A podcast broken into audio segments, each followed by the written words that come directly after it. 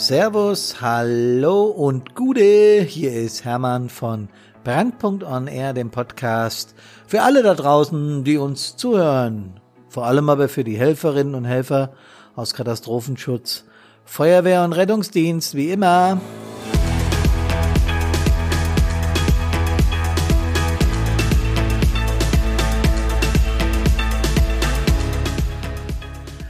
Wenn ich gesagt habe, für alle da draußen, dann meine ich, dass uns auch immer mehr Menschen zuhören, die jetzt unmittelbar mit dem Thema nichts zu tun haben.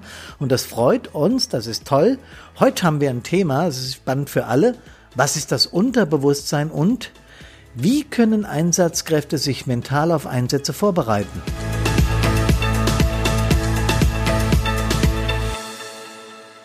Genau, schön, dass ihr dabei seid. Ähm, wir kommen gerade vom Essen, Karina und ich. Wir waren in einem Restaurant, haben sehr gut gegessen. Ich bin papsatt. Es ist heute Dienstagabend. Ausnahmsweise mache ich den Podcast schon am Dienstag. Am Freitag wird er aber erst veröffentlicht, weil Karina nach Berlin muss und deshalb nehme ich den heute schon auf, weil sie dann dann immer verarbeitet und bei iTunes und überall da einstellt, wo es sein muss. Das kann ich nämlich gar nicht. Das macht sie. Sei's drum, ich will mich heute mit dem Thema Unterbewusstsein befassen. Und anschnallen, Stifte raus, Blöcke raus, wichtig. Es gibt überhaupt keinen wissenschaftlichen Beweis für die Existenz des Unterbewusstseins. Tja, trotzdem machen wir von Brandpunkt so einen Wind um das Thema. Wie kommen wir denn darauf? Es ist also mehr, also aus meiner Sicht ist es mehr als eine Annahme, dass es ein Unterbewusstsein gibt, denn es gibt ja auch ein Bewusstsein. Also jedem ist klar, dass wir nicht alles bewusst tun können, denn dann würden wir wahnsinnig werden. Das erkläre ich gleich noch näher. Wir haben nämlich auf unser Unterbewusstsein so gut wie willentlich überhaupt keinen Zugriff. Äh, trotzdem braucht es im Körper ja Funktionen, damit der funktioniert und auch die laufen unbewusst ab. Zum Beispiel die Blutzirkulation, also die Pumpe, das Herz, zum Beispiel die Verdauung, also der Darm und der Magen, zum Beispiel die Atmung, also alles, was wir mit, äh, was, was mit Atmen zu tun hat, das funktioniert ja irgendwie von allein. Nur könnte natürlich euer Argument oder euer Gegenargument sein, ja, das ist aber genetisch so angelegt. Nicht ganz, denn auch die Psyche hat Teile, die sie ganz bewusst in das Unterbewusstsein lenkt. Und da geht's vor allem um die Summe unserer Vorstellungen, unserer Erinnerungen, unserer Eindrücke, unserer Motive und unserer Handlungsbereitschaften, dass die nicht immer alle gleichzeitig aktiv sein können. Alles, was im Moment aktiv ist, was ich bewusst wahrnehme, ist das, was ich hier äh, visuell aufnehme, aber unterbewusst spielen sich noch eine ganze Menge Dinge ab über unsere Psyche, die unser tägliches Tun und Denken beeinflussen. Ich weiß, das klingt jetzt alles sehr theoretisch, theoretisch und klingt alles so kompliziert. Das kann man aber an einem ganz einfachen Beispiel mal festmachen. Mein Fahrlehrer hat mal gesagt, bei guten Autofahrern fährt das Unterbewusstsein. Und da brauchen wir erstmal ein paar Sekunden, bis man diesen Text begriffen hat, also zumindest mir geht so. Denn wir sind uns beim Autofahren ja nicht alle Handlungen, die wir da konkret tun, bewusst. Äh, diese Dinge haben sich über die Zeit haben die sich automatisiert, denn das geht, äh, das Autofahren geht in Fleisch und Blut über. Oder besser gesagt, das Unterbewusstsein steuert viele Handgriffe automatisch, während wir uns auf andere Dinge konzentrieren. Ja, mein Fahrlehrer, also als ich meine ersten Fahrstunden gemacht habe, äh, ihr erinnert euch bestimmt an eure auch noch ganz genau. Ich war total aufgeregt und ähm, der Herr K., ich sage jetzt seinen Namen nicht, aber der damals mich ausgebildet hat, das war so ein strenger, wertkonservativer, der dann immer gesagt, Hermann, bei dir hört man das Schalten. Das muss nicht sein. Also ich habe dann wahrscheinlich, nicht nur wahrscheinlich, ich habe beim Schalten Geräusche gemacht.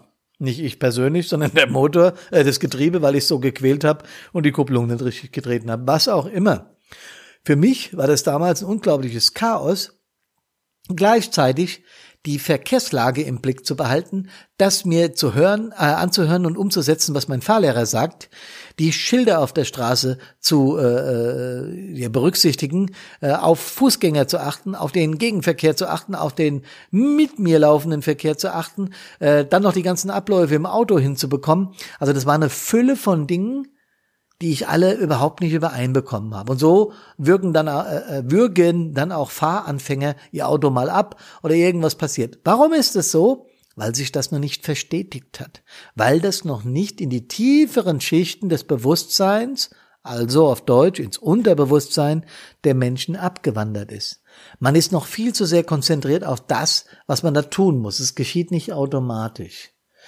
Ja, und dann Heute ist es so, nach vielen, vielen äh, Jahren des Autofahrens, dass das alles automatisiert abläuft. Zumindest, wenn ich in meinem Fahrzeug sitze, wenn ich in einem anderen sitze, ist es wieder etwas komplexer. Aber auch da laufen die im Straßenverkehr üblichen Dinge automatisiert ab. Man sieht ganz oft im Auto die Herren der Schöpfung telefonieren mit dem Handy am Ohr und die Frauen schminken sich bei der Autofahrt, also machen Dinge nebenher. Beides ist nicht gut. Denn äh, fürs Telefonieren gibt's da Freisprecheinrichtungen und für die Frauen muss irgendjemanden mal eine freie Schminkeinrichtung erfinden, hat mir die Karina vorhin noch mit auf den Weg gegeben. Gleichberechtigung. Äh, also das geht nicht, Leute, ja. Während der Autofahrt da andere Dinge tun und vor allen Dingen eine Hand weg und dann volle Konzentration aufs Telefonieren ist gefährlich, auch wenn viel übers Unterbewusstsein gelenkt wird. So, aber was klar geworden ist, hoffe ich, durch dieses simple Beispiel ist, dass ein Bruchteil von dem, was wir tun, absolut bewusst geschieht und viel mehr äh, über eben über unsere Sinne, über das Unterbewusstsein.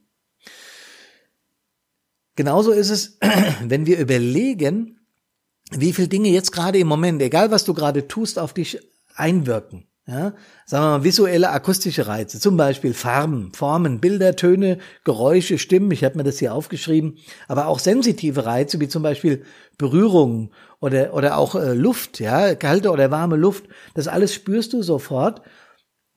Und diese Wahrnehmungen und Eindrücke, die kommen eben automatisiert. Das hast du irgendwann mal gelernt, das hast du irgendwann mal mitbekommen und du nimmst es nicht bewusst wahr, aber es ist da. Wenn ich all das jetzt bewusst schildern würde, was gerade hier um mich rum passiert, ich sitze an unserem Esstisch im Wohnzimmer, der auch gleichzeitig Bürotisch ist. Ähm, wenn ich euch das jetzt erzählen würde, diese Lampe ist an und es regnet und die Katze läuft da entlang und die Karina ist einen Raum weiter und macht da Büroarbeit und, und, und. Das alles ist ja bewusst vorhanden, aber ich nehme es doch gar nicht so wahr, weil wenn ich jeden Reiz, der um mich herum ist, bewusst wahrnehmen würde, würde ich völlig durchdrehen. Ja? Also, die Erkenntnis, wie groß der Einfluss des Unterbewusstseins auf unsere Handlungen und auf unsere ja, täglichen Aktivitäten ist, ähm, der kann einem auch schon ein bisschen Sorge machen, weil man denkt, boah, da gibt's irgendwas, was ich überhaupt nicht kontrollieren kann, das mich aber äh, zu einem großen Teil äh, mein Leben beeinflusst. Müssen wir aber gar keine Angst vor haben. Nehmen wir mal ein Beispiel. Spitzensportler. Aus dem Hochleistungssport ist äh, uns bekannt, dass diese Menschen, die da äh, Höchstleistungen bringen, ihre Mentalkräfte für ihren Erfolg nutzen. Die müssen also auch mental so gut drauf sein, nicht nur körperlich, sonst könnten sie diese Höchstleistungen überhaupt nicht bringen. Das heißt, diese Menschen haben gelernt, die Macht, das Unterbewusstsein positiv für sich zu benutzen.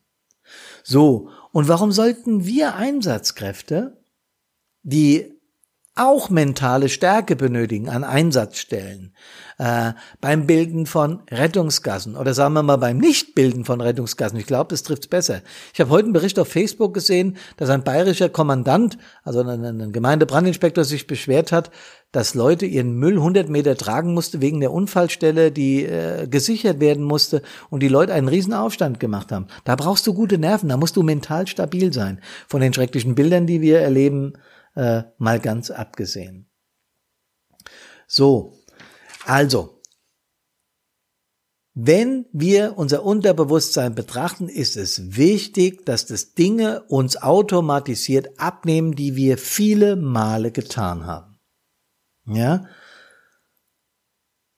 Und eine ganze Menge unserer Entscheidungen und Wahrnehmungen passiert genau aufgrund dieser Programmierung. Wir programmieren unser Unterbewusstsein sehr oft nicht bewusst. Also es passiert irgendwas, was wir immer wieder tun und immer wieder tun und dann ist es plötzlich automatisiert.